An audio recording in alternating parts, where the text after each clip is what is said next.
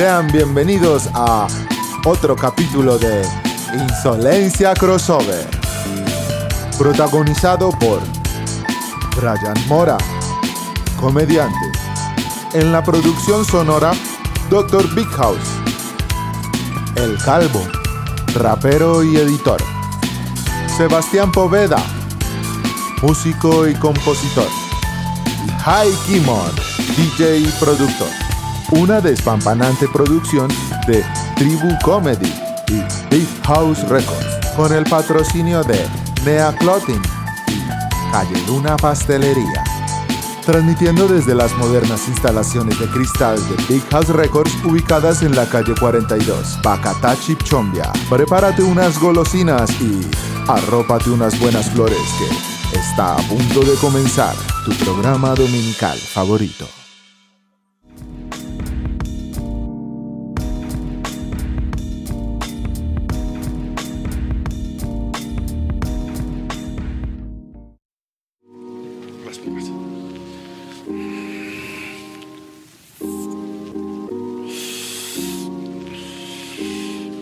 Insolencia.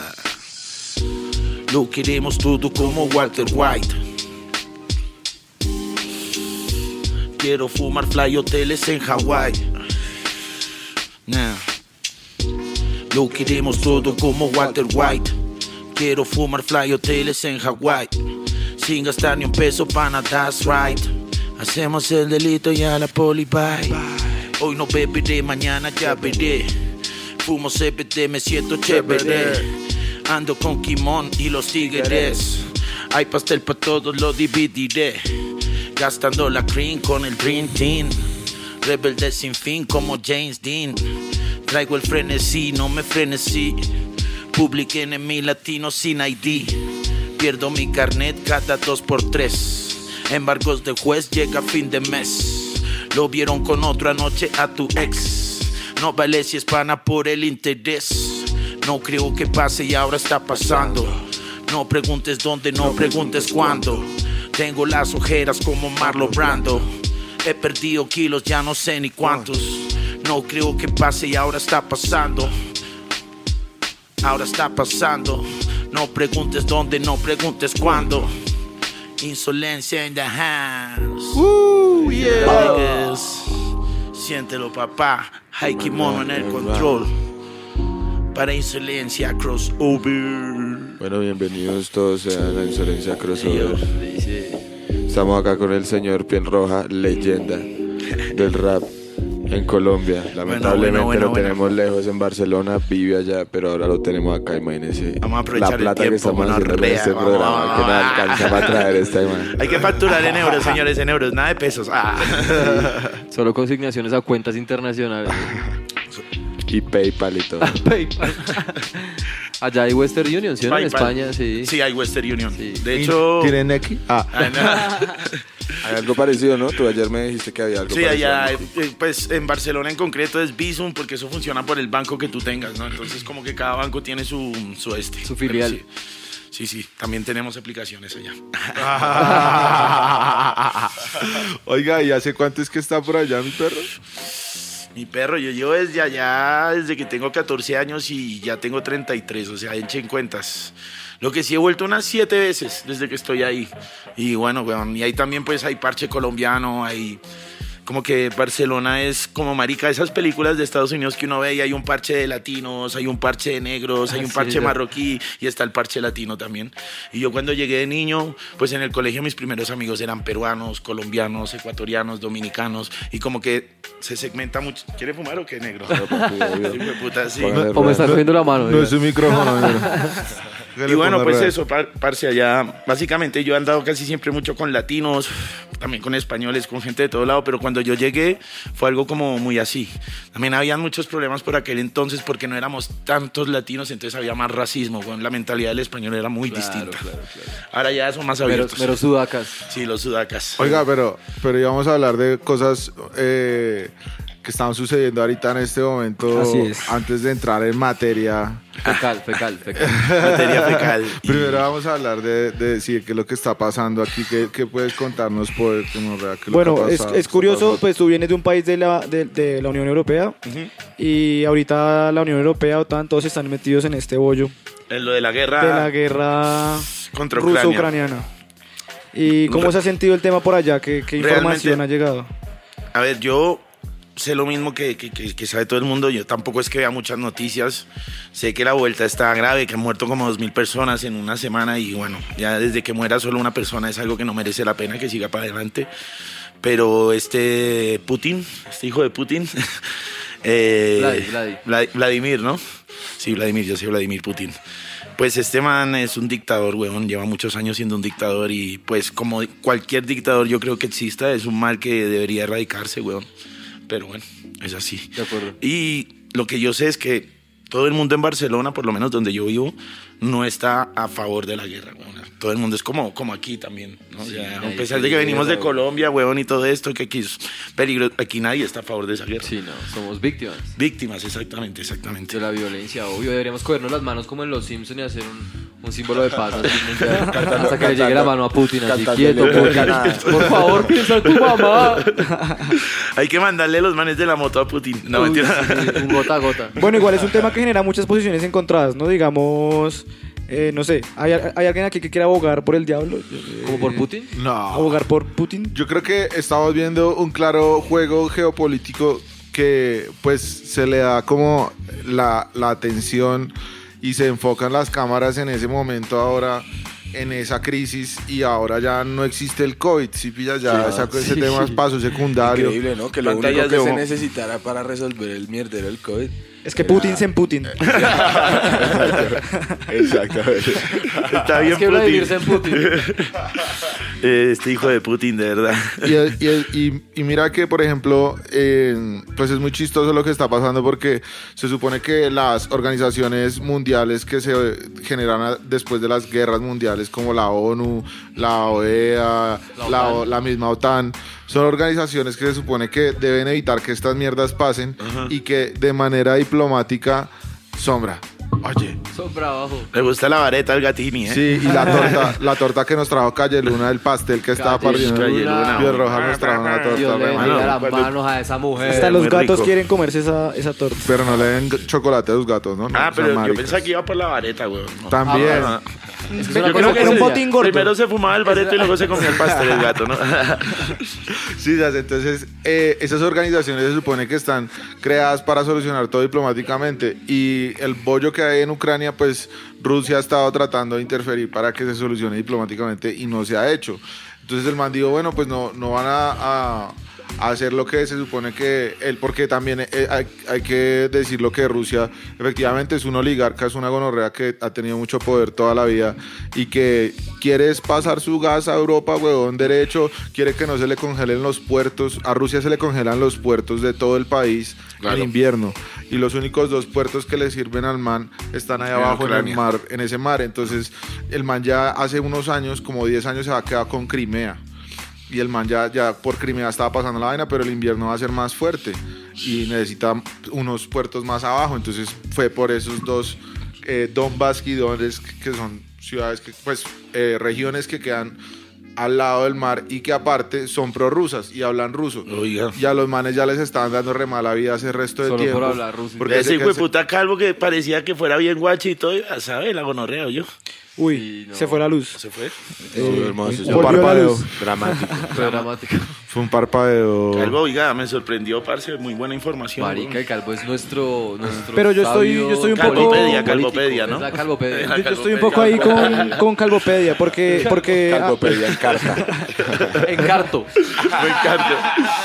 Yo me leí todas las No, cartas. pero, oiga, ¿no? ¿Y, y, y qué opinan de eso que los manes ya estén mostrando como armamento nuclear, weón? A mí eso es lo yo que creo más me preocupa. Yo creo que eso, no se arma. Yo creo que, o sea, yo, yo estuve viendo, yo estuve analizando pues, profundamente el tema y a mí me parece muy improbable que, que se llegue a hacer, ¿no? que se llegue a armar una guerra nuclear. No creo que eso le convenga a ninguna nación. De hecho, creo que la OTAN está evitando mandar soldados, están mandando armas, pero no y armame- y municiones, pero los veo evitando una confrontación directa. Ah, mandando armas. Mandando armas la otra. Sí, sí, no, no, no nos peleemos, pero venga, póngase estas manos. Sí, no, tú sabes Por que ellos, los venezolanos. Tú sabes que ellos producen armas y a ellos les encanta que haya guerras en cualquier parte del mundo para vender lo- las armas que producen o las que ya están descontinuadas y necesitan sacar. Es que la guerra es muy rentable, weón. O sea, Claro. los bancos mundiales Uy, parce, ¿y eso no le duele a lo viejo? No, claro, uno también se excusa y todo, pero en la vida todo se trata de práctica. ¿Y desde que lo intentó le salió la primera vez? ¿Cómo así? Uy, no.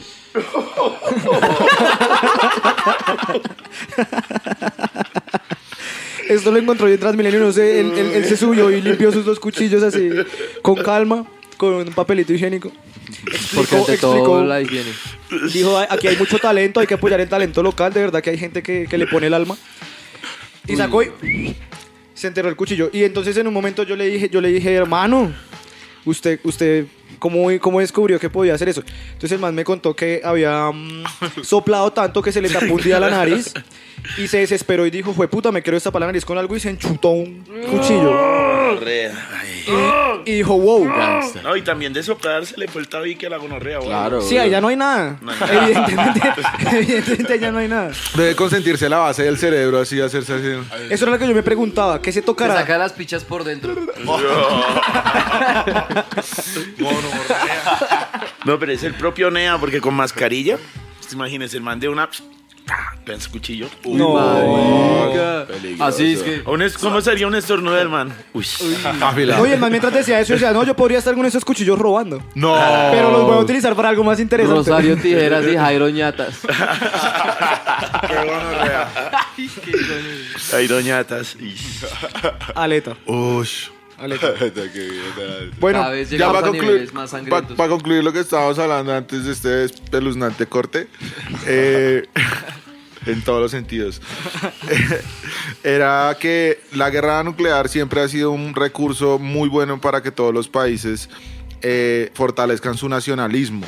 Sí, es una, es una, el discurso de la guerra nacional, entre- la guerra entre naciones, fortalece mucho la visión de de grupo como nación, de fronteras, entonces eso le sirve mucho a los partidos de derecha que necesitan como mantener a la gente obediente y, y asustada. Con miedo, Es como, es miedo, como la versión miedo, se nos claro. metieron los venezolanos al conjunto, pero mundial. Pero entonces digamos, Como, ay, ay, los venezolanos. Ay, ay, los ucranianos. Los pero ucranianos, entonces póngale no, cuidado en donde se, se fija uno que las cosas no son tan, tan como, o sea que hay que hay muchos ángulos de esta vuelta, por ejemplo. eh, Inmediatamente hubo migrantes eh, refugiados, blancos, ucranianos, eh, llegando a Europa por, por montones. Eh, Europa abre sus brazos sin preocupaciones, cosa que no pasa con, Con los las- musulmanes, con los latinos. con Claro. los africanos, Es verdad, es verdad. con los latinos. Ellos, esos migrantes pobres, esos migrantes peligrosos porque son de otro color de piel, pues sí son aceptados como unos refugiados que necesitan ayuda porque el sufrimiento de los blancos no está aceptado. El sufrimiento de los blancos es inadmisible y es definitivamente mucho más importante que el sufrimiento de otras comunidades que en este momento están bajo ataque también en O este bombardeos. momento, hace muchos momentos. porque la historia les marca la tragedia siempre en la espalda, güey. Y, y hay otra cosa ahí graciosa y es que nosotros somos un país que no es aparentemente digno de pertenecer a la OTAN o a alguna Es organización. que no deberíamos, gonorrea, porque tan Por eso, sapos. pero nosotros es- somos eh, parte del, del- del- del canal mediático eh, que ellos proponen. Entonces la información, porque todo es una guerra de propaganda y de información, y toda esa información que nos llega a nosotros es pro-OTAN. A nosotros no nos están mostrando la contraparte rusa, a nosotros no nos están mostrando las razones por las que ellos decidieron hacer eso. Así como tú lo decías hace un momento, el Putin, que es un hijo de Putin, yo tampoco es que sea un fanático del El tipo, hijo de No, Putin. no, no. él Pues a mí me gusta cómo monta oso, ñeros. ¿Qué es áspero? Ay, ustedes montan oso, entonces. Ay, las gonorreas A mí me parece áspero un presidente que se como- pueda parar a los bailados No, con cualquier otro presidente y destruirlo. Mira, es como el único combate Un to- ¿Qué pasaría si Duque, ¿qué pasaría si Duque sí. separa a los bailados? Un combate de presidentes. Pónganse a pensar, ustedes. Pues por no, imagínense a? Duque en un combate a cuchilla y que man supiera o algo así, porque sería algo Ah, así. porque ¿no? Duque salió del Rochester, güey. Porque Duque no sabe que es una patecabra. Putin es de la KGB, Putin De la coge a que- Duque como James Bond lo ruso, viola. weón. Yo creo que le mete una patada en las costillas y lo ve Y un ahogarse su propia sangre, güey. Así Le hace como... vuelta como a la esposa así. Entonces nosotros no estamos viendo la, la- la- la información completa como generalmente pasa, pues a nosotros nun- casi nunca nos suelen mostrar la información completa y nosotros tampoco estamos viendo el espectro completo. No, no quiero abogar por nadie en, en ese tema, pero estoy de acuerdo en que está de, de tendencia a llorar unos muertos, pero otros no. Entonces, como un presidente, como el presidente colombiano, que acá hay un paro y matan a los pelados, aparecen en el río Cauca cabezas. No hice nada. En los, ta- en los tachos de basura aparecen pedazos de gente, violan a las peladitas en los hijueputas CAIs. No hice Eh, al, al calvo les taparon la cabeza, a mí me cascaron. Sí, Sí, al. Al bulto le pegaron le pegaron su tiro. Al bulto le pusieron a llorar el brazo. Uy, sí, Sí, tenemos otro video para otro corte. Uy, sí. El squirt de, de, de bulto, el squirt. Sí, Squirt es un poco excitante, Lidio. Y, y viene este tipo a quejarse de, o, a, o a- a sentir luto por muertos eh, europeos, cuando aquí debajo de las enaguas No, pues. se muere un poco de gente. Sí. y, hay, Un paro armado del ELN, Pero- y hay un poco de millones de, de migrantes y hay también millones de, de desplazados acá internamente y al man le importa un carajo. ¿Por qué? Porque, porque la política es así de mierda. Ellos prefieren mirar la mierda de afuera antes que mirar la propia. Pero esto ocurre aquí, ocurre allí, weón. Sí, sí, Eh, no sé si ustedes se enteraron que en Europa, bueno, en Barcelona en concreto, hubo una época que quisieron hacer independencia, Cataluña de España. Pues tú veías en, en la televisión catalana nunca salía ni una noticia de eso. Bueno, habían manifestaciones, obviamente no a la escala de aquí, muertos ni nada, pero sí, sí que hubieron un par de personas que perdieron el ojo con balas de goma y vueltas así. Y nunca salía información de eso en ningún canal. Teníamos que ver la televisión de Madrid o la televisión de Sudamérica para ver las, las noticias. La Entonces creo que, que es una pantalla de humo que, que utiliza el propio Estado, que es no hablar de los problemas propios, porque si no es como que están dando a reconocer que, que, Pues que va siento, mal. yo siento que esa mentira está a pun- punto de caer. O sea, la- la- No, claro. el peso la tumba, weón. Porque es que ya de todas maneras las fronteras mediáticas hacen que uno. En, en lo que pasó en el paro, por ejemplo, en Colombia, todos vimos cómo incluso le cascaban a, a los pelados en vivo, weón, por transmisiones en vivo, donde se conectaban figuras públicas a decir y a reconocer que, que gonorrea todo lo que está sucediendo. Entonces, para mí está a punto de caerse la mentira, pero también depende de uno, porque uno también a veces le apuesta a esas mierdas. ¿Sabes? Para mí algo que quiero apuntar en todo esto es muy importante mirar los medios de información. Porque hay veces hay demasiada información por internet. O sea, ya casi nadie ve la, la televisión de la gente joven, digo, ¿no? Nosotros ya podemos como medio elegir qué información podemos obtener, ¿no? Porque no es como antes, que no, no era tan popular el internet y solo estaba el altavista o cosas así, no había tanta sobreinformación, ¿no? Pero hay veces también nos equivocamos porque de, de tanta sobreinformación que hay en las redes, hay veces el, eh, el origen de esa, de esa información es, no hay ni un periodista, no hay nadie preparado, son gente que escucha algo, ya publica un artículo y ya luego un montón de gente se cree mil huevonadas. Entonces para mí muy importante antes de, de abrir la boca y decir algo de estas cosas es mirar de dónde viene la fuente de la información, que es lo más importante. Sí. Igual, póngale cuidado que, por ejemplo, ahorita los medios de información están muy censurados también. O sea, están los medios oficiales entre la- en las redes y ellos, digamos, un solo periodista en Ucrania está dándole las noticias a 20 diferentes medios. Y el man las dan cinco idiomas ¿en distintos. serio? Y solo mandaron un pinto, Tienen huevón. que hacerle una película a esta gonorrea. oye. Claro, y man es, sor- man es sorprendente. uno porque el man. habla cinco idiomas ¿Se imagina que se distintos. No, el man esquivaba las bombas, habla cinco idiomas. Como- no, como esa peli que se llame Ese El. Beneco. Ah, el Wow. Pero ¿sabes qué se me hace re loco? Que mm, en, en medio de todo el caos que, que digamos que se desata mediáticamente, empiezan a haber estrategias de la OTAN y de los gringos para bloquear información que viene de allá. Las dos o la- cosas. o el Facebook. Rusia cerró el Facebook en, en, en Rusia. Lo Sí, baneó.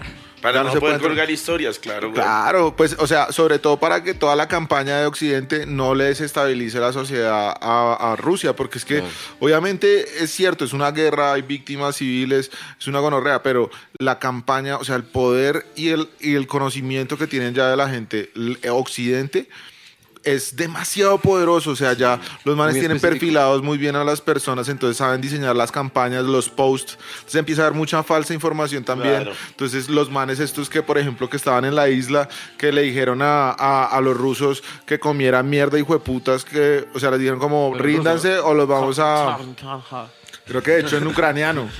Pues Ah, contexto, ah, contexto sí, para la gente. Bye. Contexto para la gente. Lo que pasa es que en Ucrania hay una isla que se llama la Isla de las Serpientes. Esa isla es, eh, estaba llena de guardia del ejército ucraniano. A esa isla llegó, llegó Rusia Y el parte oficial de Ucrania es que estas personas habían sido asesinadas por los bombardeos rusos que habían limpiado todo. Eh, no se sabe por qué dijeron eso, pero el punto es que eso no pasó. Eh, estos, estos soldados rusos que llegaron allá les dijeron, "Pues nosotros no nos queremos agarrar con ustedes, no queremos derramamiento de sangre. Entonces vamos a formar un, un- firmar un acuerdo de no, de no hostilidad y ustedes se van para su casa. Y esas personas cuando llegaron a su casa se dieron cuenta que, que les estaban haciendo homenajes póstumos. Lo primero que hicieron fue decir, bueno, ¿qué homenaje póstumo me están haciendo si yo estoy vivo? Entonces... No, pues es que son falsos positivos de muchas formas. Uno lo ve. Falsos positivos mediáticos, como Exacto. héroes que se necesitan O a veces para... judiciales, weón, también. Buena palabra. Falsos positivos. Sí, weón, o sea, eso no tiene otro nombre. Y eso me lo puso de moda el paraco. Claro. El punto es que una guerra nuclear difícilmente se va a armar hasta que no salgan de acá lo- el, digamos, la esfera del poder de esas personas que tienen todo el capital aquí y puedan vivir fuera de la tierra. Ellos no van a, a tirar bombazos para que nos muramos todos, no le conviene a nadie. Es más una guerra mediática, es más un tema mediático, tiene más que ver con la información, es más, es más Con una el guerra miedo, güey. con el Con el miedo, miedo, con, claro. con- con la zozobra que le pueden sembrar a la gente y quieren bloquear a Rusia, digamos, como lo pudieron hacer en otras ocasiones con Cuba, con Venezuela, con que otra cantidad de países. Sí, pues, pero no tiene con pero- Estados Unidos, pero no porque tiene a Estados. Unidos nadie lo bloquea ni nadie Nadie lo les dice sanciona nada, sí. Exacto. cuando hay bombardeo a otro país que no tiene nada Como que dicen ver los con- venezolanos, es el papá de los helados. Estados Ellos Unidos. hacen su, su- su falsa bandera del El pinga de 911 oro. y le meten el misil al Pentágono y hacen todo lo del- todo esto esta pantomima que hicieron para justificar ir a invadir países para sacar petróleo. Y a ellos no nadie los sancionó por hacer esto, pero ellos sí quieren meterle sanciones a los otros países, pero ¿cómo van a sancionar a un coloso como Rusia que le mete gas natural a toda Europa? Están meando lejos del tiesto con ganas. Pero hay unos poderes, o sea, y ahí es cuando uno se pilla, digamos, como las compañías como Facebook, como Amazon, ya funcionan como actores políticos. Entonces, eh, Ucra- el presidente ucraniano, que es un actor, weón, Uf, qué bueno que lo mencionas. Un humorista. es un humorista, el man llega, el man sabe Ay, ¿qué precisamente cómo... entonces? Tampoco se Son unos hijos de putas. No, No, es eso- que ustedes eso- no eso- pueden- entonces no puedo ser presidente. Gente Eso es muy prometedor, porque podemos estar- tranquila. Podemos estar al lado del próximo presidente de Colombia si se descuida. ¿no? Ja, gonorrea, le chirreteo el país. pues más. ¿Qué sería lo primero que harías de ser presidente, Brian Mora? Eh, no, lo hemos hablado con otros amigos comediantes con los que forjaría mi gabinete o nuestro gabinete, que seríamos pro drogas. Lo primero que hay que hacer es legalizar todas las sustancias psicotrópicas y poner visa. Entonces, Eso, pero los guau. gringos se quieren venir a drogar y acá, ah, pero paguen Vengan aquí, todo paguen, eso. claro. Y la deuda los- externa se vuelven mocos, pues, así. ¿Y Como- todos a drogarnos? Como cuando vinieron los escoltas Y de todo Obama eso y... se lo gasta uno en chorro y en lo que todo chin chin. Como cuando vinieron los escoltas de Obama a caputear a Cartagena y, Ah, sí. y se les armó el peo. Bueno, Ay, qué boleta, sí. Ahí, Sí, ahí hubiera eso pagado su visa, digamos. exacto. Los Si hubiera avisado, no hubiera pasado. ¿eh? O sí. O sí, pero, Pero, bien pero hecho. cobrando. Pero un pagando. impuesto, un impuesto ahí a desorden público y tal. Sí. Como cuando uno le alquila en un salón comunal y le dicen, deje depósito. Bueno, no el favor y me deja por si se me tira alguna o dos peladas. Al parido, come mierda. Hay que aclarar que esto no es nuestra perspectiva, ¿no? Es un chiste basado en la falopresión. Queremos polémicas. Entonces, guerra nuclear no creo que haya. Yo creo que Ah, es ahorita... pavor, pavor. Uy. es Pues como el COVID. Ya lo vimos con Ey, el pero es que COVID. te imaginas que en un momento estemos todos tin, echando changuita cuando ¡boom! Así como la imagen de-. Político. Dale, fantástico. En el cielo, todos en un concierto del En el cielo. piro, en Con un, Diomedes. en un oso sin camisa así, bombástico, dale de un Con Diomedes y momento a otro. Corcovain ahí echando... No, es Hola, dormilón. Buenos días. Uy, no. Pero eso sería, pues digamos que no sería tan grave si fuéramos todos al tiempo. Y chao. y chao. Así sonaría, literal. Como un pase de la tierra así. Un rapé. Como si Un la madre tierra así. Uy, uy, uy, uy, uy, uy, uy. Como un pase del man de los cuchillos. Venga, y, Hondo. y- y si, y si llegase a ocurrir eso, ¿ustedes cuál creen que sea el primer país que bombardearían Ucrania? Sí, seguramente. ¿Y después? ¿No crees que hubiera una contra? Lo grave que puede pasar, Nea, O es sea, que nadie le haría nada a estallen Rusia. una de las, de las eh, centrales nucleares de Ucrania. Entonces, por generar, o sea, como igual eso es una guerra y hay mucha gente armada ahorita, lo que hacen también es botarle armas. O sea, si ustedes se dan cuenta del flujo de armas tan hijo de puta que está yendo en Europa a civiles, o sea, es que todo está muy romantizado, pero Claro. realmente lo que estamos viendo en los medios Bueno, es cómo armas tú a un montón de ¿cómo? gente en la calle y les das un poco de, De hecho, mierda. de ¿Los hecho, de hecho, de hecho, de hecho, Son las convivir de Ucrania. yo, Pues yo sí. tengo una, una persona muy cercana a mí que me contó que tiene un amigo ucraniano, ucraniano que tiene un buffet de abogados. Ucraniano es como un ucraniano chinche, ¿no? Yo sí entiendo. Yo, yo con- del espacio. No, no, y que al marica lo llamaron y que tiene que ir a la guerra, weón. Y a todo el mundo de Ucrania tiene que ir a la guerra. Servicio la- militar todo, obligatorio. Es que esos manes sí. son Y el, re man, y el man, y el man que Son nunca disparado un arma ni nada, ni abogado. Y, le Y también escogerán las huevas como acá para ver quién puede ir o no. No, las Ya minor. vale verga, ya vaya. Ya, qué hijo de puta, Sí. no. ¿Tiene varicocele? No importa. Vale De hecho, por allá en CNN mostraron unos, unos manes con unas armas de cartón ahí posando detrás de una toma. Les tocan las snitch. O sea, hay, el flujo de armas que está yendo a Ucrania es estúpido, weón. Y todo eso termina siempre, siempre, siempre yéndose en contra. O sea, es que eso mismo fue lo que hizo Siria en. Lo mismo que hizo eh, Estados Unidos en Siria. Entonces, supuestamente había unos, unos manes, unos rebeldes que no querían el gobierno, que también era una dictadura, de, de este man sirio, ¿cómo era que se llamaba? esa gonorrea? De Gaddafi, creo que era. Gaddafi, Sí, sí, sí. Muhammad Gaddafi. Y entonces los manes dijeron, ay, pero no, ellos necesitan algo de libertad. Vamos a llevarles la libertad. Entonces lo que hicieron fue darle un poconón de armas a un grupito de rebeldes que resultaron siendo ISIS, güey. Pero eso es estrategia que se ha usado siempre, pues. Eso es marketing. Pablo lo hizo con la toma del Palacio de Justicia, ¿no? También. Sí, Siempre, de cierta siempre se hace eso, weón, sí. Pero es que Y- como más se juega Monopoly. No, y, y tema- Hay una, hay una película que, que es muy buena que habla A de ver. todo esto y que aparte el actor principal es Nicolas- ucraniano. ah, Nicolas no, Cage, sí, sí, el señor de la guerra, Ok, sí, sí, sí, sí. sí. O sea que Nicolas Cage va a tener que ir a Ucrania a Sí, pelearla. A pelearla. sí. Nicolas Cage. No, pero mira, Ahora pero sí. mira. ¿Se imagina la llamada? Tiembla Rusia. Nicolas Cage. Ush, pero Es el de. Papá. El de Valiente. el de No, no. ¿Corazón Valiente? Después de- Ay, qué Ese es. Mel Gibson. yo, creo, yo creo que ese marica después de esa llamada no es Nicolas Cage, sino Nicolas Cage, weón. Yo me cagaría, ¿no? No, pero mira que esa película dice algo que, que realmente pasa y es muy cierto y es que fabrican las armas, se las venden a la, a la persona que la- pues, a quienes las van a usar en el frente de guerra por, por primera vez. Eh, hay un proceso de paz eh, en, en el sitio donde hay esa guerra, probablemente como el que, el que hubo aquí en Colombia. ¿Y qué pasa con esas armas? No, no, lo, lo que me, lo que me parece... Son retornables como las Coca-Cola. Son revendibles. Revendibles, weón, revendibles. Son- se venden en de esa nuevo. película lo explican muy bien todo, Y weón. hay que buscar donde hay un conflicto, donde hay un peo para atizarlo, para que se Claro. terminen de agarrar y que compren las armas para defenderse. Que es de hecho lo que nos hacen aquí en Colombia. No, y ahí, y ahí ves como, como, como en este negocio se mueve gente como mafias, y tanto como el Estado americano, que es otra mafia, porque ellos siempre están, en la película veías que Nicolas Cage es el ucraniano maf- mafioso, y el enemigo de él era un tipo del Estado americano que le vendía siempre armas a la otra gente. Entonces siempre los fucking gringos están metidos en todo. Claro, porque son los fabricantes principales de... De son todo, el ¿no? indumil del mundo. No, no más nuestro cenicero es patrocinado Uy, por el Estado. Estado. Ahí está. Ahí dice, el, Made ahí in dice Made in. USA. sí. Qué lindo. Ay, gracias, tío Sam. Gracias. Ellos, eso sí, Ay, hacen- tío Sam. El cenicero de la paz. Pero- pero tío sí. De Estados Unidos. Hay que agradecerle al tío Sam por mandarnos las bombas y las municiones con las que le sacan los ojos y les tallan las piernas a los pelados en las protestas de Colombia. Gracias. De hecho, fíjense que Te lo digamos, agradecemos. solo hasta que empezó esta supuesta guerra mundial, bueno, no supuesta, solo hasta que empezó este mierdero Es mundial, mundial. y Colombia se puso tan boconcita a decir que, ay, no, que entonces que cómo fue que tin, tin, tin. Colombia no, Duque. Ahí sí, ahí, sí, pues, pues Por sí. favor, no me metas en esa mierda. que Yo opino todo lo contrario.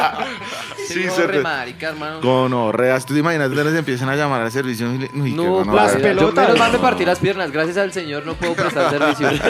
Yo les cocino si algo con orreas. Pero. Apenas pa' cantimplora. Ustedes conocen a Sí, eso iba a decir, eso iba a decir. No, no. Pero la boca no te la rompiste. Dios me perdone y me permita llegar con el culo intacto a la guerra. O conseguir un novio ucraniano. Pero entonces solo hasta ese momento eh, Biden le aceptó la reunión con Duque. Entonces ahí sí, ahora sí somos amigos otra vez. Y de hecho ya otra vez le mandaron un montón de plata a la policía de Colombia. O sea, eh, sí. eh, para que se preparen para el paro ahorita cuando se roben las elecciones y entonces cuando la gente... Sí, claro, claro. Lo que tengo que renovar la cédula, marica. La cédula, ¿y por qué? Porque no la tengo, weón. Ahí pues La no me botaste. sirve de mucho allá, weón. Lleva 19 años afuera. Sí, que Ah, chévere. ¿De qué sirve una cédula Todavía. colombiana? Va a pues? ser- Hijo de puta laminada ahí todavía. Jugando tazos. Comiéndose el almuerzo. comiéndose- Jugando tazos con la cédula. Bueno, entonces digamos que acá nadie está ni a favor de Rusia ni a favor de la OTAN. Estamos a favor de la paz y que el Claro. conflicto se lo inventan las Exacto. grandes élites para eh, beneficiarse Exacto. económicamente y afectar al pueblo. Entonces estamos en desacuerdo de esa mierda. ¿Será- No, gracias. ¿Será que la OTAN y Putin son como el ELN y el uribismo? Que Claro, irónicamente se es fascismo, weón. Ponle el nombre que quieras, eso es Es fascismo. una simbiosis. Se necesitan el uno al otro. Claro. Totalmente. Sí, claro, y digamos esa campaña ahorita, ese paro armado, mientras que Uri- mientras que Duque se iba a, a dárselas de, de frentero allá con Rusia, acá había un paro armado, huevón, y estaban quemando carros y tumbando puentes, Sí. lo supuestamente del ELN, porque uno se pone a pensar, esos piros solo salen en época electoral a hacer show, ¿y a quién le conviene Y ese show? indígenas. No, esos son los que hacen el otro show. El- los, los hijos de puta, ahorita es que Vargas Lleras sí va- se va a mandar a, la presidencia, weón, otra vez, que es caro. ¿Te va a dar tres razones? Para... Ah. Solo de los deditos. No, pues realmente, marica, a mí me parece que, que este mundo es muy engañoso, nada es lo que parece. Así que no hay que fiarse Obvio. absolutamente de nada. Y creo que uno tiene que tener un, un discernimiento muy grande y un criterio muy grande para evaluar y escoger Y un bien la muy información. grande. Y en últimas vamos a necesitar un búnker búnker. muy grande, Yo, sí. yo lo que digo, yo lo que digo es que el día que. Bueno, chicos, Art Attack, hoy vamos a hacer un búnker con cosas que tienes en la casa. Latas de maíz. plastilina, plastilina, arcilla y humo. Mi mamá me decía, tienes higiénico que... mojado. Mi mamá me decía, no, tienes que tener un kit del fin del mundo y tal, con, con Un linterna, pito. con... ¿Kit del fin del mundo? Sí, sí, sí. Ey, Así oro en como sus casas. Una caja de plástico resistente en un lugar cercano a la entrada con agua, Un silbato kits de para- primeros auxilios. Marica, un pero no silbato, se aleja para tanto. O sea, hasta Pero- hace nada hemos estado en una pandemia y no podíamos salir de la casa, weón. O sea, yo nunca en mi vida, parce, me hubiera imaginado ver eso, weón. Como fue la pandemia en España. Allá es que cascaban a la gente los gendarmes en la calle por si salían, ¿no? Bueno, no te cas sí, sí, sí, sí, pero no era algo así como a diario. Ahí cuando pasa algo, se graba y se hace muy viral y es como, sí, sí que ocurre estos casos y ocurrió a principios de la pandemia, a mí me detuvieron unas ocho veces, weón. Por estar fumando vareta Tuve, tuve calle. como 1.800 euros en multa. Ish. Los recurrí todos por suerte porque después como al año salieron diciendo que eran recurribles porque era anti... ¿Qué? Constitucional. Qué decir recurrible. Que los pueden condonar con el sueldo. si no estoy mal. Perdón, parce, ¿Se lo sacan del sueldo? Sí, te lo sacan directamente. A mí me, Ay, no, me- pues, me embargaron la cuenta dos veces. Gracias, hijo. ¿El Estado te embarga la cuenta? Sí, sí, sí, sí. Qué sí. loco. Porque ahí todo es domi O sea, tú si tienes un trabajo, sí, obviamente con papeles, porque el negro también está, ¿no? Eh, ya tu cuenta va vinculada al banco y entonces ya el Estado directamente puede meter mano ahí. Uy, qué Qué bueno, sí, gonorrea, ¿Tú te mano. imaginas dónde a ti te hicieran eso, Checho? ¿Te cobraran los cuántos millones que es? Como dos algo. Acá Yo- tenemos en comparendos una buena suma. Yo también tengo un par. Yo tengo uno, pero por. Yo Pero tengo eso igual tres. cuesta como un palo, ¿no? Yo tengo tres. ¿Será que estamos reportados en Data. Crédito por eso? No creo. A mí me parado la policía y me miran los de tin, cédula, tin, tin, tin. Siga, lo está buscando una china que por Dios no es un pelado. Que te- Pero ya, hasta ahí. Pero hasta ahí. Pero ¿y cómo te fue en España? Volvamos otra vez al, al tema, gonorrea. Lo de la pandemia. Sí, sí, sí. Bien hecho. Parce, yo creo que eso fue algo duro mundialmente. No creo que, pues habían, no sé, marica, los cuatro meses estos en los que no podías salir, no podías hacer nada, no podías, parce, no se volvía medio loco, weón, todo el día encerrado en casa. Tenía amigos que, bueno, aquí lo podemos decir entre comillas, yo en esa época estaba vendiendo harta vareta, weón. Me fue bien con eso, porque cerraron las Claro. asociaciones canábicas, allá hay mucha asociación canábica, entonces nos pusimos a vender vareta, weón. Y teníamos un sistema bueno, lo, teníamos una máquina envasada, lo poníamos en las bolsas de papitas, esto, lo otro, porque había que ganarse la vida, weón. Me dejaron de pagar, tenía que pagar el alquiler. No hubo ningún tipo de ayuda en España por, por, el- por la cuestión esta, ¿no? Y tuve un amigo que para venir a comprar vareta, la gonorrea se disfrazó de homeless, porque a los homeless no les decían nada. Entonces el man cogió un abrigo, una bolsa de basura, se ensució la cara y se cruzó media ciudad. Pues Barcelona es pequeño, Bogotá es 14 veces más grande. Ajá. El man llegó, perfecto. Entonces cada, cada persona se inventaba cualquier estrategia para poder salir, weón. Porque estábamos hartos, parce, al primer mes uno, al segundo mes, no sé cómo fue aquí, ¿verdad? Si la gente respetó mucho eso. Pues de pronto algunas personas, Algunas pero personas. a nosotros particularmente Allá, todo el mundo lo respetó porque es que la policía llegaba y te detenía, weón. O sea, era como... Y Ahí, aquí no no, pues teníamos tanta también. marihuana como tú. Yo te vi las almohadotas con las pistadas en Instagram y yo decía, uy, Dios mío, qué pandemia ni qué pandemia. Ah, Acá, No, acá, fue complicado el tema de la vareta en esa época, ¿no? Porque dejaron, de, carísimo. dejaron de llegar los, No, los, los- claro. los- los cargamentos del Cauca y hasta vendían, hasta timaban a la gente con ladrillos, ¿no? Sí, vendían pe- pedazos de pasta así, Doria, weón, envueltos en cinta y... Toma tu libra. No, parce, te lo digo que, que sí, que en esa época todo el mundo aplicó como la, la humanidad es muy graciosa porque cuando nos vemos como amenazados sacamos nuestro mayor intelecto para hacer cosas, ¿no? Es como que, no sé si lo decía Einstein o algo así, que decía que cuando uno ya está sumido en la mierda es cuando es más inteligente, cuando tiene más astucia y huevón, pues también nos hacíamos fiestas allá en el monte Montjuic, que es como arriba, nos íbamos a la montaña con el altavoz, como sabíamos que no llegaba a la tumba, pero al final siempre llegaba a la tumba. Pero claro, 100 personas Corriendo. corriendo, corriendo, ah, marica. ay. Por el monte. divertido, divertido. Pareció. Gato Ramos, La película del terror. Es un plan divertido. Es un plan divertido. Con un banano como la rubia de, movie, de Scary Movie.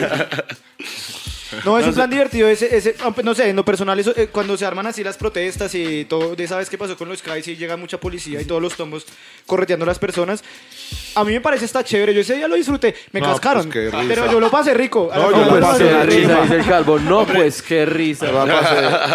Y el hombro, y el hombro del bulto, sí, qué risa. Hay algo, hay algo que yo quiero anotar y es que sí que es verdad que, por ejemplo, la, la policía en Colombia y la policía en España no tienen nada que ver. Odio las dos porque son policías. Pero, por ejemplo, aquí en Colombia los policías son muy corruptos, marica. Ah, Usted sabe, siempre que viene... ma- Pero yo no sé qué es más que peligroso, gonorrea. Si un policía corrupto que uno no pueda sobornar o, o un piro insobornable, incorruptible. Y pues que uno le esté haciendo cosas muy... sí, pero por ahí, por- ahí, no, no ahí, no, ahí no vienen con la maldad que vienen en Colombia, porque aquí un tombo con maldad viene y te detiene y ya te quiere sacar dinero de cualquier manera. Claro. Ahí la gente es como muy cuadriculada, ¿no? O sea, el policía está para hacer servir la ley. Sí que, sí que te digo que cuando yo llegué sí que hubo cosas como raciales, ¿no? Porque al principio la policía era muy racista, marica. Nos detenían a todos los latinos cuando vestíamos así de raperos porque llegaron las pandillas, los Latin Kings y toda esta vuelta. Y teníamos días que me detenían como, como al bulto. 12 veces por día, cosas así. Eso era una mierda, hermano. O eso sea, era tú eres el bulto, tú eres el bulto de sal de allá. Yo era el bulto de sal. Bueno, yo soy un costal más bien. ¿Y tú cómo fue que llegaste allá a España? Porque estaba mi mamá, weón, ahí. Entonces llevaba ya como unos años sin verla y me fui. Y luego nació mi hermana y luego nació mi hija. Entonces, pues ya tengo mi familia ahí, weón. Esa es mi familia. Y realmente la familia hay veces de sangre. Es la que a uno le toca, pero luego están las amistades que yo forjé allá desde que soy niño, que es la familia que yo he elegido y pues cuesta, cuesta, cuesta alejarse de, de los parceros de uno. Pero igual yo en unos años sí que pienso venir a vivir a, a- a Colombia, lo que no me quiero perder la, la crianza de mi hija. Claro. Tiene nueve añitos, cuando tenga 14, 15, me vengo aquí, seguro. Además, la paternidad debe ser severo tema para crear. Sí. Yo lo veo más como la paternidad para mí, en mi caso, es como un, un peregrinaje, ¿no? Porque digamos que yo entre semana, pues, salgo, festejo, etcétera, y luego cuando tengo que cuidar a mi hija dos días antes o algo, me freno, me calmo, y cuando estoy con ella, dejo de ser piel roja y vuelvo a ser un niño. Y entonces es como que eso te purifica, te purifica el alma. Porque si no sería una nea 24-7, ¿no? Los fines de semana llegaría y me volvería mierda. El speed stick de las medias. Claro, pero, pero eso me hace frenarme, me hace frenarme y me hace ser un poco más consciente, weón, la verdad. Qué chimba. Y allá en España hay personajes políticamente muy curiosos así que se merezcan burlas como Polo Polo o cosas de ese tipo. Pues el expresidente de, de España, Mariano Rajoy, cuando quieran les digo, métanse en internet y vean frases célebres de ese es hombre. como el Maduro de allá. Es- O el Duque. no. Fácilmente. Es que es- es- el Duque lo que tiene es cara de cerda, ¿sabes? Pero Mariano Rajoy, huevón, es como, como huevón, parece. Te lo digo, es un huevón, no sabía hablar bien, tan, se equivocaba siempre en los discursos, pero tienen que verlo, Como parce. torpe. Tontito, tontito, sí, sí, sí. Sí, sí, sí. Pues esos manes en general son bien tontitos, ¿no? Porque no, a veces parecieran que no tuvieran asesores políticos que les hicieran unos putas discursos y dicen las burradas que dicen. Deberíamos hacer un top de burradas de presidentes Frases célebres presidenciales. Eso sería un buen En este apartado, hermano. Ah, ahora mismo, de memoria, con la tetilla pellizcada. 10 marcas de político. 10 frases de políticos. 10 frases de ¡Ah! ¿Cuál, es, espera! ¿Cuál será la, la frase de Duque así más, más perla, la linda, la, con la que tapó todo? No, pues la de Colombia es. Oh, Hay un tema La todo de tapa. un rapero que se llama... El o así lo querí, también esa, así lo querí también Uy, fue... Uy, el man se resbaló varias veces. La de los siete enanitos. ¿Cuál fue Que esa? eso ¿Cuál fue? fue a por allá a Europa a presumir su inglés. Y, y decía que, que eran siete puntos, siete pilares, porque ustedes saben como los siete enanitos, los siete colores, las siete notas. ¡Qué lindo! Ah, es un Es divino. El 7. Los siete colores, eh, como el arco iris de J Balvin, eh, estaba... Hablamos de J Balvin. Ah, ¿A ti, a ti cómo te pareció ese tema? el de Residente. eh, yo opino que Residente es uno de los mejores escritores o MCs que hay, porque el man, eh, eh, o sea, la manera en cómo escribe él es muy, muy ocurrente. Lo que pasa es que instrumentalmente las instrumentales que él coge, pues a mí no me matan, pero soy muy fan de lo que él hace, de cómo lleva su carrera y de lo que él representa, ¿no? Y me pareció que le dio una pela ni la hijo de puta J Balvin, la verdad. Y me gustó mucho el tema, la verdad me los oye. Me los oye, me los Sí, oye. estuvo chévere. ¿Tú, si tú fueras J lindo, ¿no? Balvin, ¿responderías? Si tú fueras J Balvin, ¿responderías? Uy, parce. Porque es que si responde, lo que se viene es otra Es culiada otra- después. claro, ¿no? Y ya después de esa culiada, hermano, no.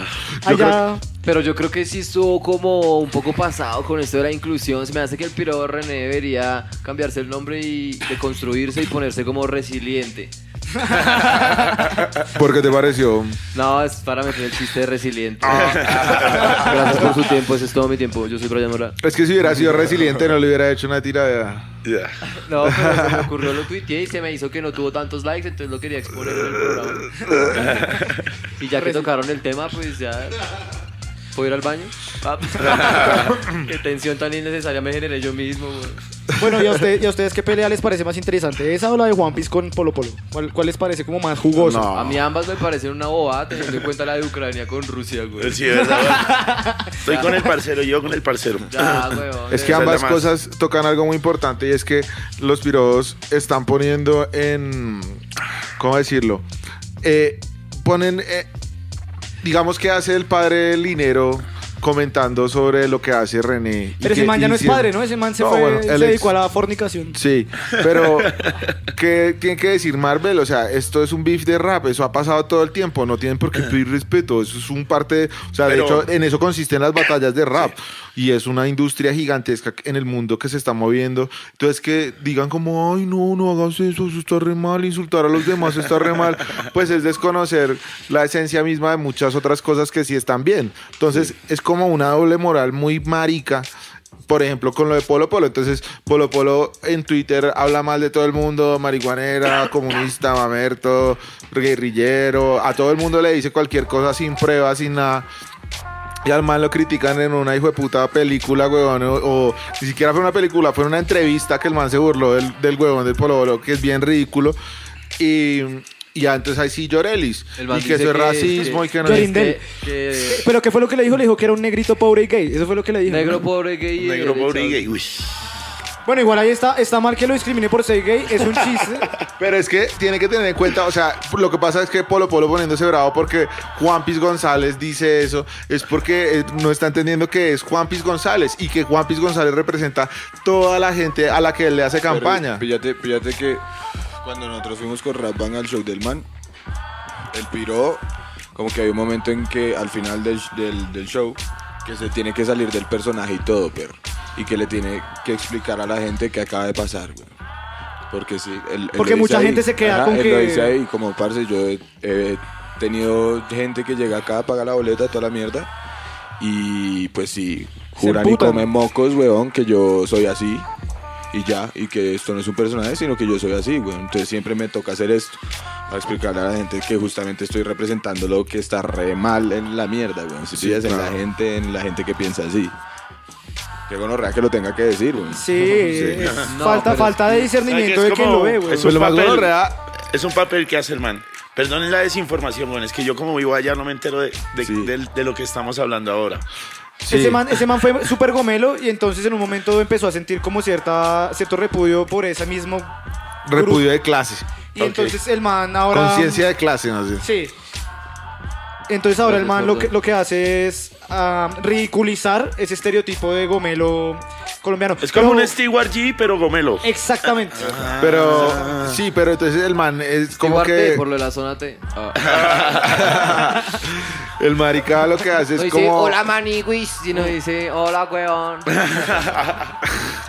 Delicioso, weón. Oye, pero me sorprende que Marvel haya opinado de esos temas, weón. Porque Marvel, que es la persona más ordinaria, ¿han visto esos agarrones que se pega Marvel por redes? Ordinaria. Pero es la palabra. Miren, yo soy suscriptor de Soho cuando sacó Marvel sus. ¿A ti te gusta el cocoy de Marvel? Marica me parece una mujer ordinariamente bella. Representa eso, mi amor, camina a comer fritanga, vamos. Que va hacia Que le subo a esa camioneta, así. Chunchuya. Que antes ahorita estaba revista y se cree mejor familia porque tiene plata la malparida. Pero ella era novia de un tombo que fue cor- procesado por narcotráfico y cuando estaba preso se le culió al hijo. Eso me excita un poco, debo reconocerlo. Ay, qué pero... Pero pues, marica, qué bien opinar de esos temas, güey. Chicos. que esa es la otra, ¿no? Amparo Grisales también le da la de palo a un, a un man de. a unos transgénero que les decía. ¿Sí escucharon el escándalo? Sí. Ah, sí. Pero la chica trans que, que fue víctima del, del escándalo no se sintió ofendida, que es lo curioso. Ok. O sea, Lo que dijo pasa que ella que- entendía que era un programa, que era un- una vaina mediática que no le ¿Y molestaba. no crees que a lo mejor hubo ahí un dinerito Obvio. por debajo para que ella dijera eso? También, probablemente. Sí. Pues eh, la nena dirá, no, pero es que es o Amparo sea, la Grisales. transaron. Uy, qué, qué. Le, pagaron unas tetas. La transaron. eh.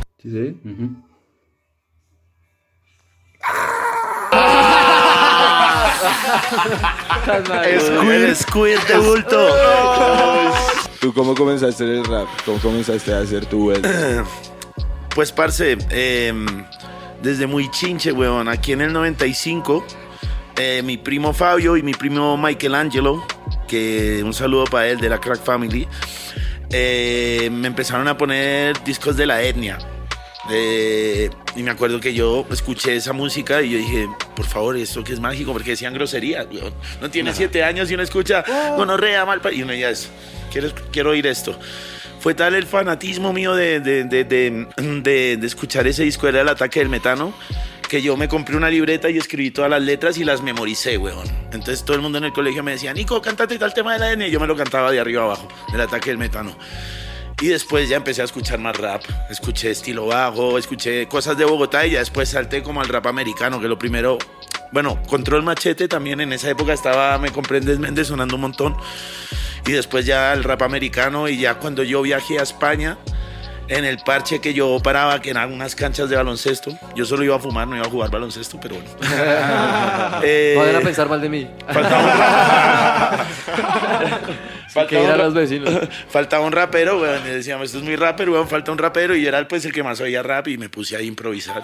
Y estuve Con el improvisando. de básquet. Sí, con todo el parche. Había un pelado que hacía Big Boss y yo improvisaba y todo el mundo, eh, ¿Y cómo, ¿y cómo improvisas? Improvisas Hágalo, hágalo, ¿cómo es? Vamos, a- vamos a hacer ¿Hacemos un freestyle? Calvo, ¿le mete claro, freestyle o qué? claro, hágale. Hey, yo, with that, too. Es la insolencia. Sin obediencia. No, no, no. No tengo creencia, solo tengo esencia. De nuevo con calvo, Haikimon esto comienza. Entra, piel roja se mantiene siempre firme. En el freestyle socio tengo récord Guinness. Yo vine a lo que vine, a grabarme un álbum. Guadabada babu, ¿qué es lo que te pasa, papu? Entrando como sabes, se te empalpa el papo. El gordo coge el micro y lo hace guapo. Cheque, me sigue la gestapo. Entrando como sabes, ese coño yo lo palpo. No me gustan los chirri ni los sapos. Y tú ya lo sabes que compañía grato, ey. Uno, dos, tres, cuatro. Vas de niño bueno de que nunca roto un plato. Prefiero mantenerme en anonimato. Pasa ese beat que yo lo mato.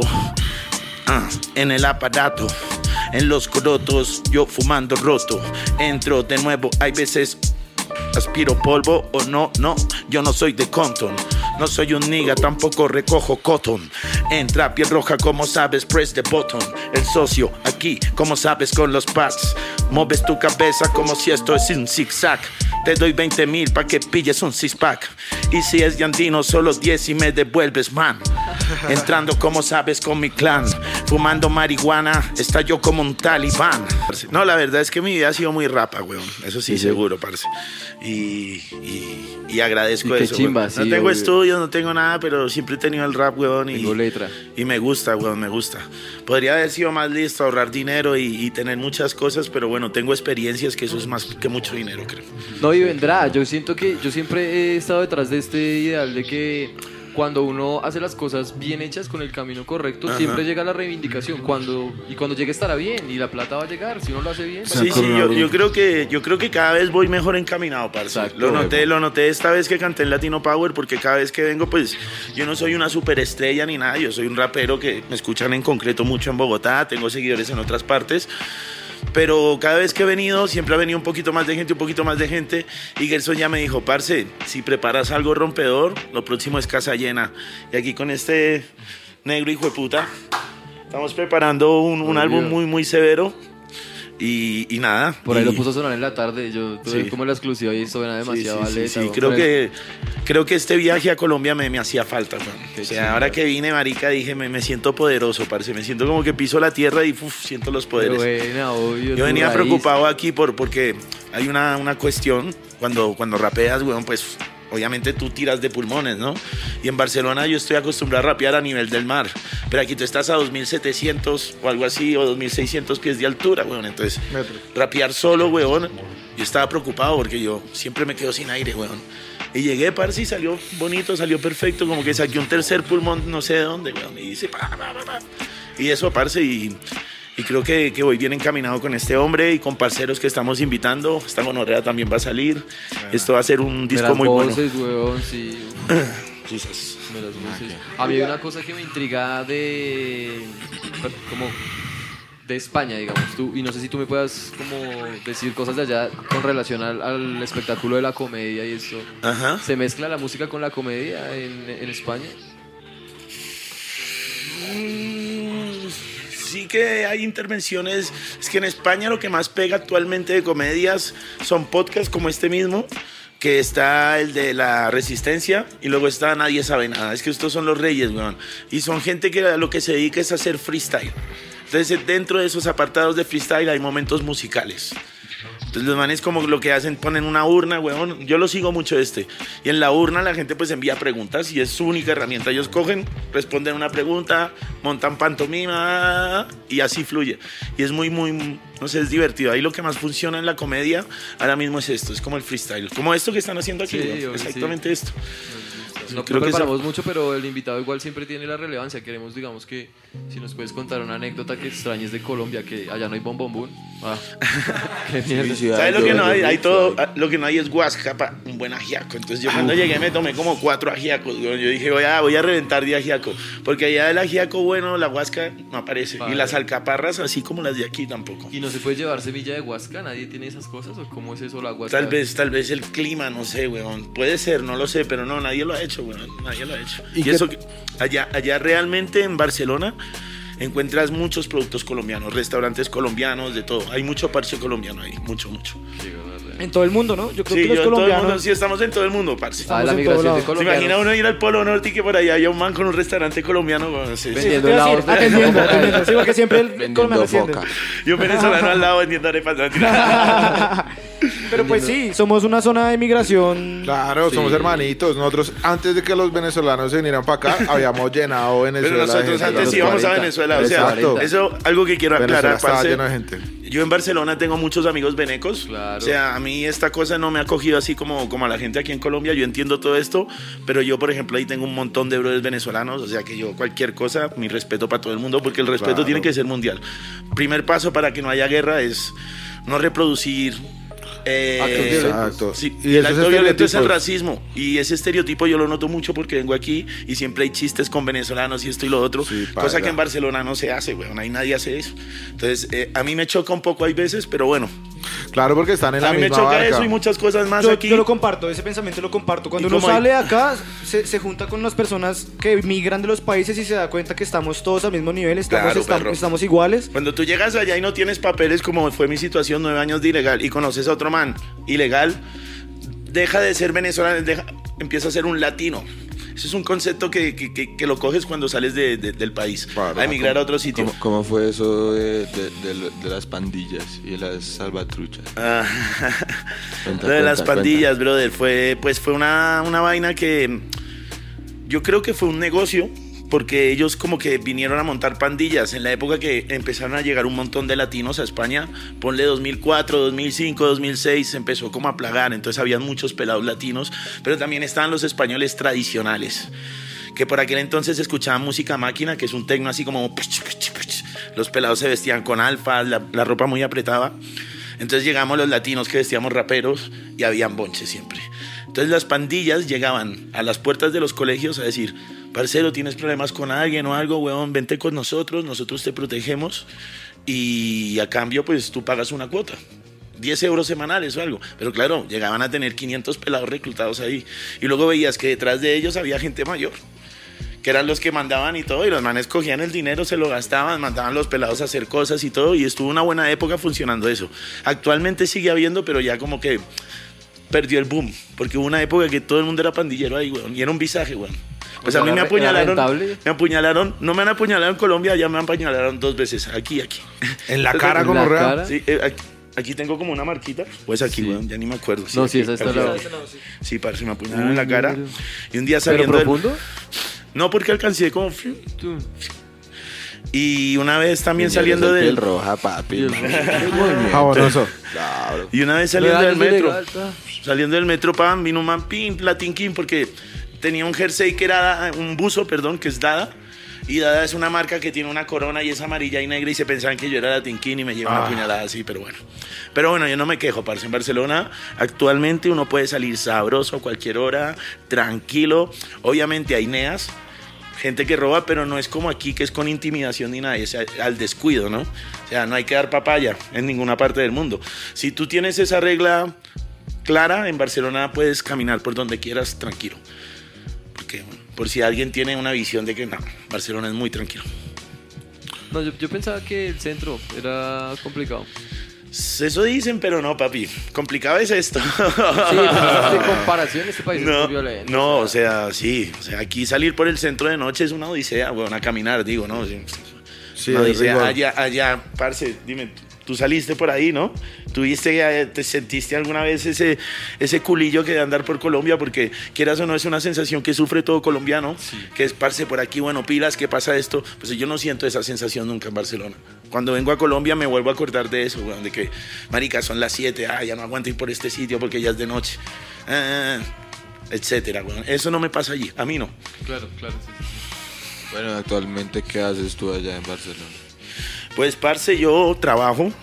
Por ahora la música, pues me da mucho, me da dinero, obviamente, pero no me da lo suficiente para retirarme de, de- de mi puesto de trabajo, que es cortar jamón. Yo llevo cortando jamón, huevón, como 11, 12 años. Soy mero, mero, mero jamonero, parce. Pero cuchillero. Yo creo que los colombianos tenemos un don con el chuzo, weón, porque se me da bien.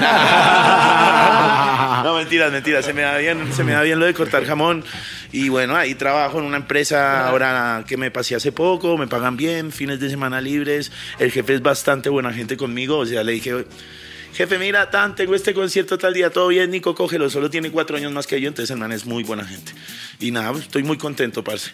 Y ahora, pues espero que, que, que, que esta mierda que, que hagamos tú y yo, brother, me retire de trabajar, weón. Vamos. Esa es la idea, sí, ¿no. Nea? ¿Y qué tal la movida del rap en España y cómo te ha ido moviéndote allá? ¿Cómo es la vuelta en, en general saliendo de España al resto de Europa? El otro día justo estaba hablando de esto con, con Juan, Original Juan, y con Randy, porque ellos llevan también bastante tiempo en Barcelona. Eh, la movida del rap en, España en concreto ha tenido como escalas, ¿no? O sea, eh, ahí la gente como que no apoya tanto eh, el artista rapero sudamericano, underground. Sin embargo, el colombiano cuando viene un rapero underground de España, cuando digo underground es gente que hace hip hop, ¿no? Em, sin embargo, como hay tanta migración latina, cuando va un latino, pues que van latinos, weón. Claro. Y yo recuerdo que cuando yo empecé pues a meterme en el mundo del rap ahí esto, eh, estaba el Randy ahí y el Randy y yo éramos como los únicos raperos latinos, bueno, o sea, habían raperos pero como que no, no sacaban discos, no, no se profe- profesionalizaron en eso. Y marica, el primer toque que hicimos él y yo, yo presentando un disco que se llama El Último Piel Roja, eh, vinieron 150 personas y los dos llorando de felicidad porque dijimos, marica, mira qué chimba tan. Pero habían como tres españoles, el resto eran ecuatorianos, no sé qué. Precisamente ese día me vinieron unos pelados que eran latinquines, que fueron los que me...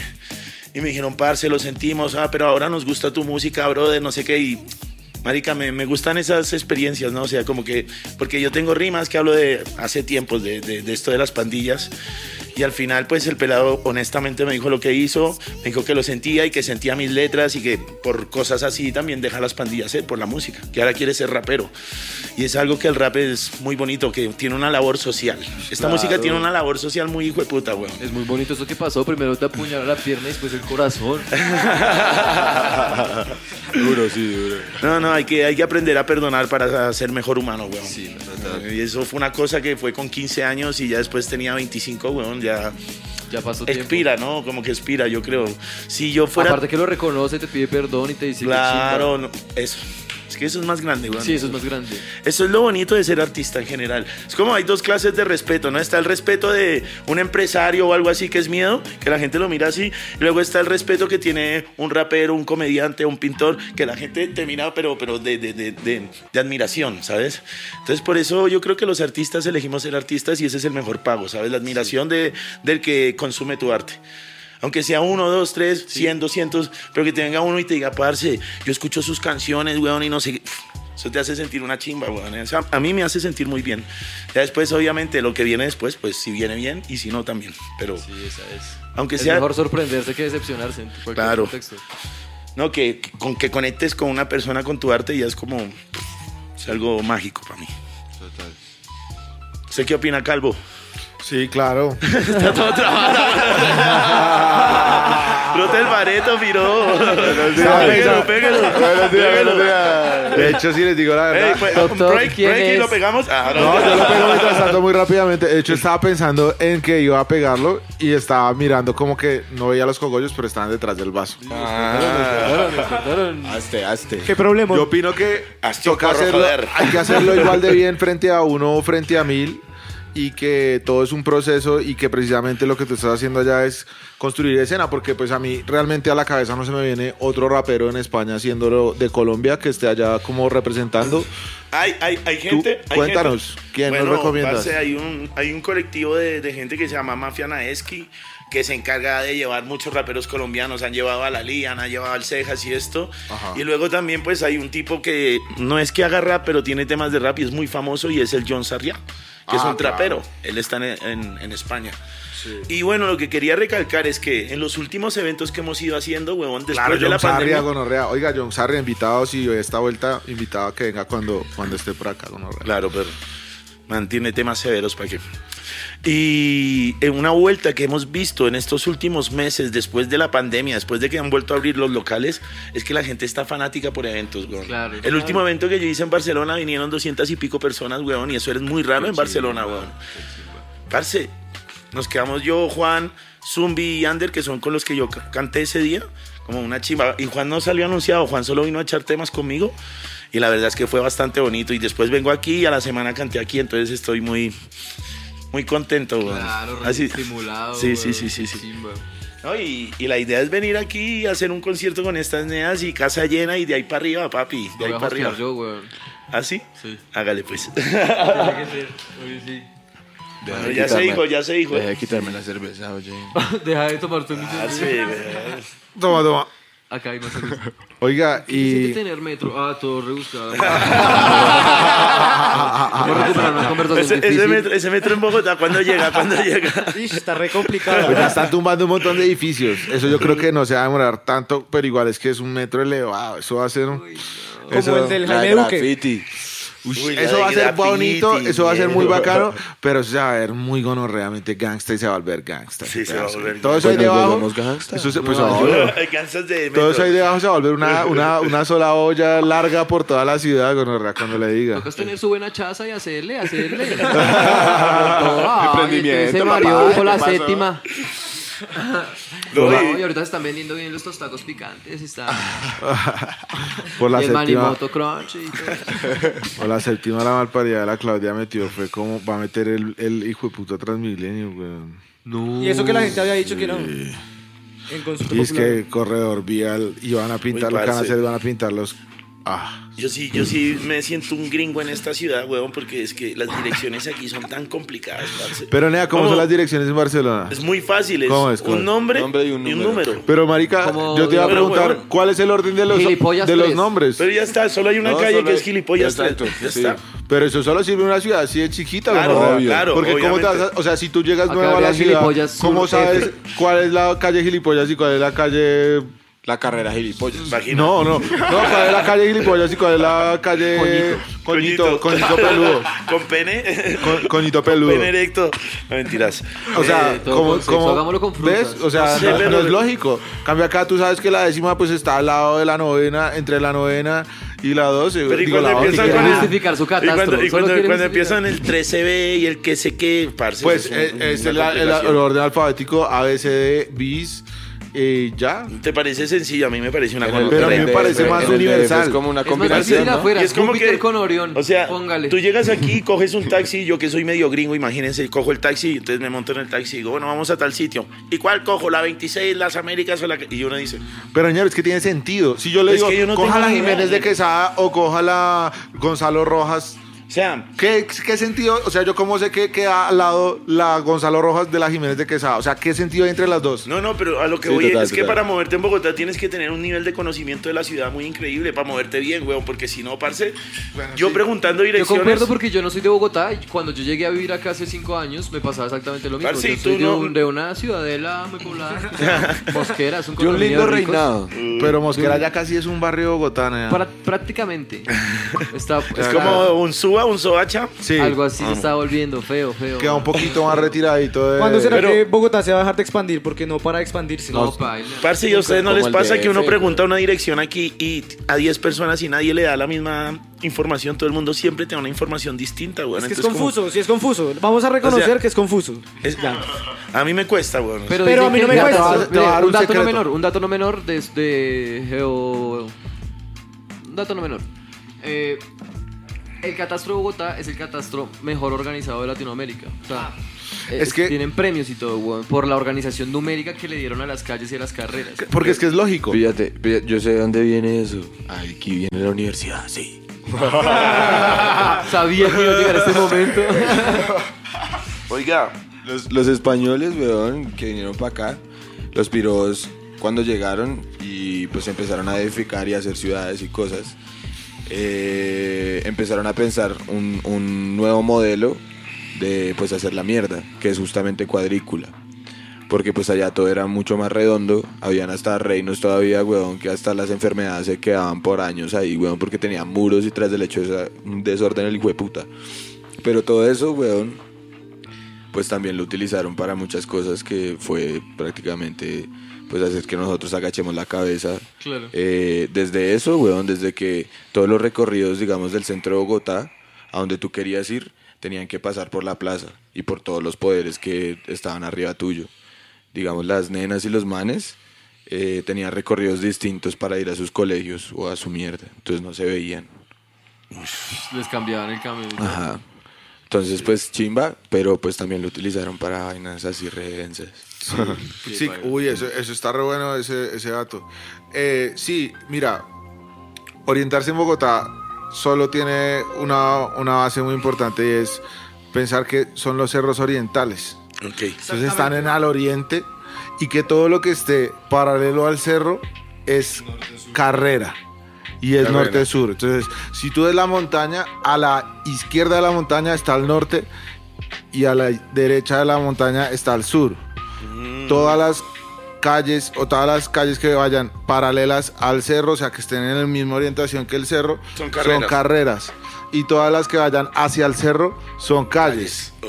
Ahora, si tú me preguntas cuál es la diferencia entre una diagonal y una transversal, Eso le iba a decir, ¿dónde hijo de putas queda el codito? El codito, Nea. No, y hay partes de Bogotá que el cerro no se ve. No, yo sí sé, pero ahora sé, antes, uff.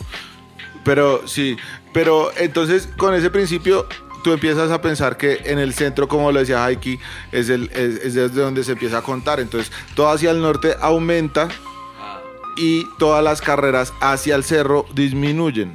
Entonces, todo empieza desde arriba hacia la izquierda. Entonces, y si estás en el sur, pues es hacia la derecha. Ese es- digo, si estás en el sur, es hacia la ¿Qué izquierda. güey, no, esa, marica. esa es la gonorrea Ibas que- re bien, ya lo confundiste otra vez. Sí, no, no, no. Pirum, pirum. Yo pido un Uber, Yo pido sigo un Uber, yo pensando pido que es un más Uber. fácil un nombre y una calle, pero bueno, Pero es que, un número digo. Pero acá imagínate cuántas calles también, lo que dice o sea, imagínate tiene ponerle sentido. nombre Sí, es que a grandes. 500 calles. Pues 500 nombres. Pero ¿cuál es el sentido Juanito lógico 1, de- Juanito 2 y ya. No. Pero cu- Calle del Brian 1, calle del Brian 2. No, mentiras. Bueno, puede ser, pero si le pusieran un nombre de una números. calle del uribismo en Estados Unidos, ¿no? La, la Álvaro Uribe, si es la 80 y- ¿En serio? 80 Uy, marica. 82 Street. Ojalá, eso sería, sería, Sería severa ironía. Sí, el 82 es un número muy lindo para Uribe porque era supuesto en la lista Clinton de De narcotraficantes colombianos. buscados, sí, sí. Le hacía chance al 82. Sí. Pero, Pero entonces ahí está la complicidad de los gringos que después lo sacaron de esa lista y ya, pero estuvo la lista publicada durante mucho tiempo. sí, uno todavía que creo que googlea eh, narcotraficante 82 Sí. y sale los Uribe. datos del man. Sí, Sí, obvio. claro. Y por esos datos. Sería un buen nombre de trapero, Uribe 82, ¿no? Algo así. U82. Hemos creado un monstruo. No, Para pero el man sería contarles. mero, mero gánster al gobierno. O sea, para gánster puede presumir la gonorrea. Sí, es, es una gorrisiva re gangsta. Es el más gangsta de los gangstas. El man, de hecho, el año pasado se fumó a uno de los contrincantes del man. ¿Cómo era que se llamaba ese gordo que mataron en una camioneta? El, el pulpo. El pulpo, Pero es- huevón. el pulpo era familia de él, ojo, es un primo. Sí, era. Lo que pasa es que son los un Uribe. testaferro Bueno, igual no me sorprende. Familia grande. Sí. El matarife. El man lo mandó soplar ahí y le, le sopló la peluca. Pero tú sí crees que fue él el que lo mandó. Sí, matar? claro, porque Claro. es que el man ahorita necesita mucho poder como hegemónico. El man es un dictador. Entonces el man está como, uy, no, este piro de pronto se puede unir con los otros porque yo ya estoy viejo y senil. Uribe está loco, weón. Man está teniendo colapsos así de, de sí, megalomanía de... Sí, ya... Marica, es que yo pienso... No, fármacos, fármacos con. Algún peso de conciencia, no, ese man no tiene nada. ¿para qué? Esos manes pues están locos, Pero es que ellos están convencidos de su verdad. bien, ellos sí, conven- exacto. están convencidos de que están haciendo las cosas Sí, bien. Por eso el man está saliendo a caminar por la calle a pesar de que la gente lo insulte porque el man no se lo puede creer, Es güey. que regalar, regalar mercados, ¿no? En los éxitos yo viví Dios o algo así. El man es una, pues obviamente el man sale a tratar de mostrar poder porque pues de todas maneras eso intimida, ¿sí? O sea, el man detrás del man viene como un Debería ejército comprar vareta o perico así para la gente. Obvio, esos piros van es con la de Perico. Se han, se han caído, yo no sé si tú has visto las noticias, pero se cayó una camioneta del Partido Liberal en, en Cartagena con una, un kilo de perico, dos fierros y nueve millones de pesos en efectivo. Iba con la piroa que aparte estaba en campaña. O sea, la camioneta no era de la con que... unos flashes de la piroba así envueltos. Sí, no, y, la nena dice, no, yo no sé, eso era lo que traían ellos dos. Y Pero venían como- envueltos en sus pendones. Ay, yo no sé. Sí, eso, y, y el can... Y... Eso. Entonces... Gordon, gracias Gordon. Sordos. Jueputa. Soy un pésimo Power Ranger. Pero entonces sí, y venga, entonces ¿cuáles son los planes eh, de piel roja para Eso. esto que viene, Nea? Este, este Nea, periodo. ahora mismo tengo que terminar de sacar como dos o tres temas de un disco que estoy que sacando que se llama Buzón de Voz, que por cuestiones personales, entre pandemias, se me cancelaron como ocho shows, varios viajes y esto, yo me fui como deprimiendo, weón. ¿Sabes que los artistas somos gente muy depresiva? Sensible, más Sí. que depresiva. Solo depresiva no, porque hay No, momentos no, de alegría. sí, a ver, sensibles, yo cuando digo güey. depresión es como musical, depresión musical, que no quise sacar música, weón, que empecé a sacar algo, me desmotivé y lo dejé de sacar, pero ahora lo voy a sacar. Y después de esto voy a sacar el disco de Lyrical Chatas 2 con Sumiman, que es un amigo mío, que quiero hacerlo. Y ahora hemos sumado a un amigo mío que se llama Underdrow, que es chileno, que es productor y rapero también y cantante. O sea, va a ser una nea ese disco. Y obviamente, pues lo que le estaba comentando con el Haiki, aquí que hemos grabado dos temas y la verdad es que, marica, Suena re, suena re. Ajá. ¿no? Sí. Una chimba, una chimba. Y yo creo que para finales de año está también eso. Entonces yo creo que promete el concierto. Si vengo a finales de año, si no a principios del año que viene, esa, esa mierda va a estar buena, hermano. Bueno, ya, ya tenemos aquí al, Al host. al host. Estamos trabajando en eso, weón. You are the host. Y ayer te estaba mostrando la salsa nueva que se viene de Radio BMB, ¿no? ¿Cómo Mortal. te pareció? Muy, muy chimba. Ah, tú eres el vocalista, Yo, entonces. yo toco el trombón y soy compositor y Y com- fundador de la Ok, vuelta. muy chimba, parce, mis respetos. Severo. Sí, ahí estamos caminando también cositas con el calvo. Se viene ahí una. Agencia de ¿Calvo viajes. salsero? Sí, sabes. Uy, parce. No, me- no me lo veía el calvo haciendo salsa. oye. Hay unos, pues ahí hicimos un- un- una buena interacción, creo. Sí, sí. Y va a salir con video y todo. Uh, Y ya el calvo se montaba a tarimear con nosotros así, con toda ¿Y orquesta y cuándo todo. un calvo con reggaetón? Uy, nunca, papi. Pero de pronto sí un, un dembow. ¡Ah! No, mentira, no, nunca los defraudaré. Por un beat de Tego Calderón. Vamos a hacer rap o hip hop. sí, no, yo creo que si algún día canto un ritmo de esos, voy a hacer la canción más sucia que ustedes puedan escuchar. Y han puesto la vara bien La alta. sorbe condones. Ah, no, una mierda. Esa va para la lista de rimas. Ya tenemos unas cuantas atrocidades, pero va a ser algo que va a romper El trapeacucas. todo. el- ush. Vas a, necesi- va a necesitar un trapeador. No, horrible. A mí, a mí hay reggaetones que me gustan, pero la Porque vieja va a escuela, necesitar un trapeador para recoger ese reguero, mi amor. Hasta que gote el colchón. No puedo creer- No puedo creer que hayamos cerrado el programa con reggaetón. Y el mío es grueso porque es ortopédico. Prepárate, mi amor, que te mande hasta el médico. Oh, te provoqué una lesión. Paramédicos. Insolencia Crossover con piel roja. Yo daría un fuerte aplauso por esa sesión de trabajo. Está muchachos. buena, mis neas. Gracias por venir, weón. Gracias a ustedes por la invitación, gente.